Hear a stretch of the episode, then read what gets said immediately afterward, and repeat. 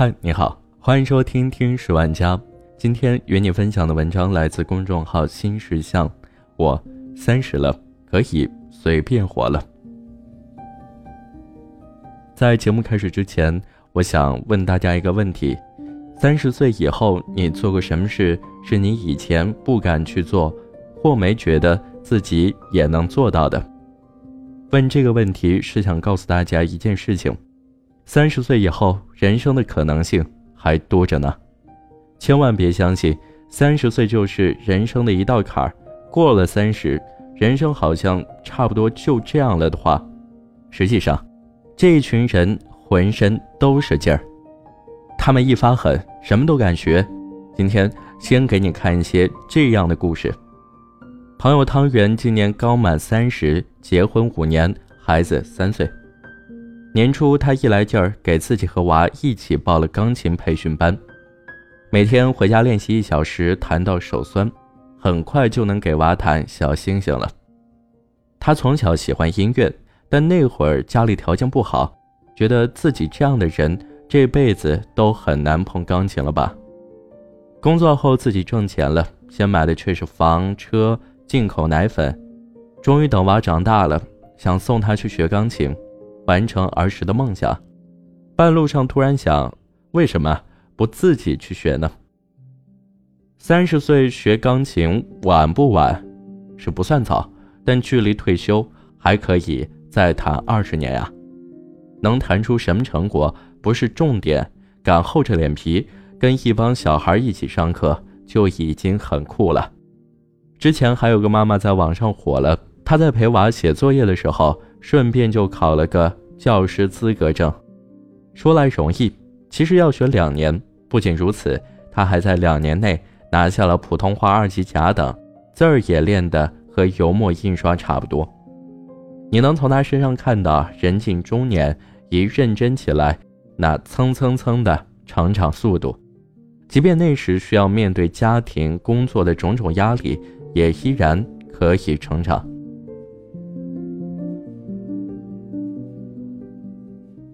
你可能没意识到，我们给自己设限制的能力，经常超过了我们突破限制的能力。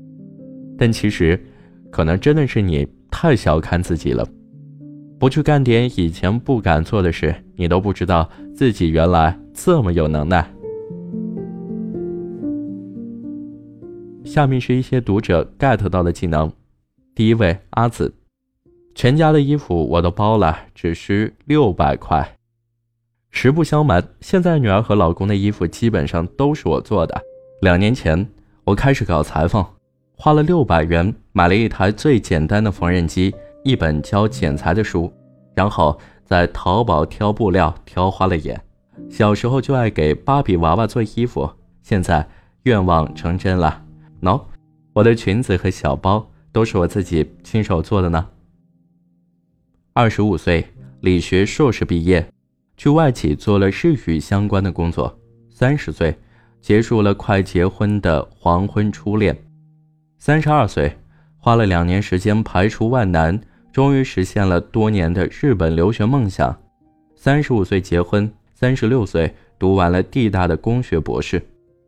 虽然由于经济条件一直在理想和现实的夹缝中前行，又因为眼界所困走了很多弯路，但仍旧无悔。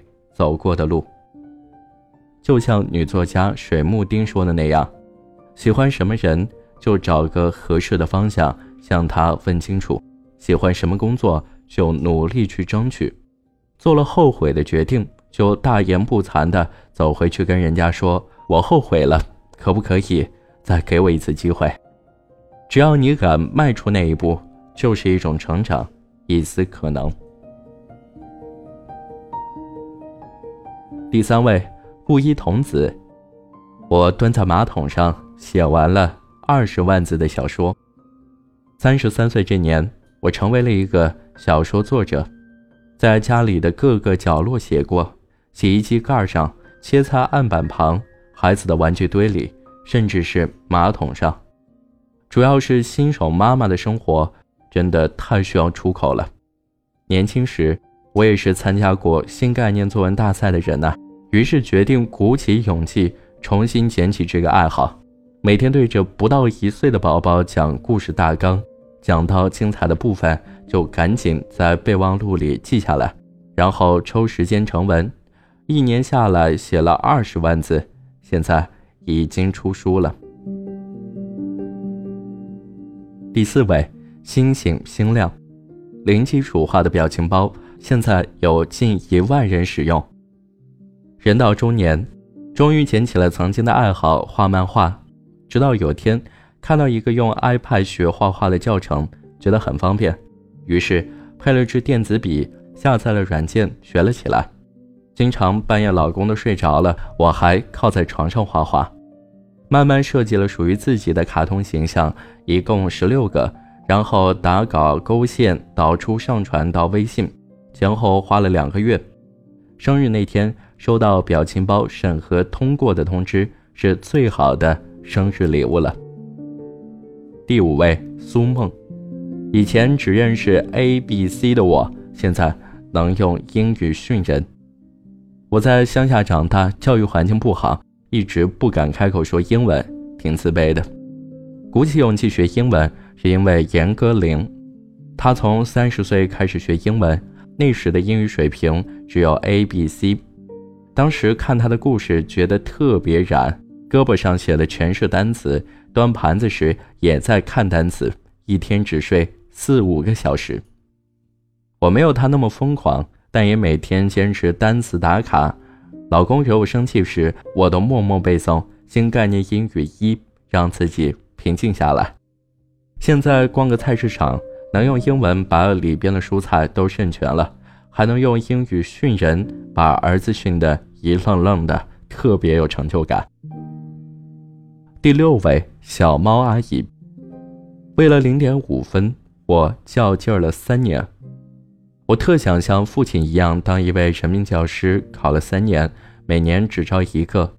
第一年第四名和第一名相差四分，和第三名相差零点五分，与入围擦肩而过。第二年入围了，面试被刷掉。第三年备考时，每天都很紧张、焦虑且崩溃，因为年龄限制，没机会再继续考了。这一次是最后一次。每次要放弃的时候。就告诉自己，如果这次没考上，我就没有机会了。于是硬逼着自己这么一天天的熬过来，所幸有回报，成功考上了我们市直高中。有时候不逼一逼自己，真的就懈怠了。成长是一辈子的事，很感谢自己那么努力的付出，让未来的日子不会更加糟糕。三十岁并不是一个用来评价人生某些指标的分水岭，它值得更多的努力、投入和期待。或许并不能带来世俗意义上的大成功，但你决定努力的那一刻，就已经成为了更好的自己。你努力的样子本身就是一种成长。好了，这就是今天的节目，感谢你的收听，我们下期再见。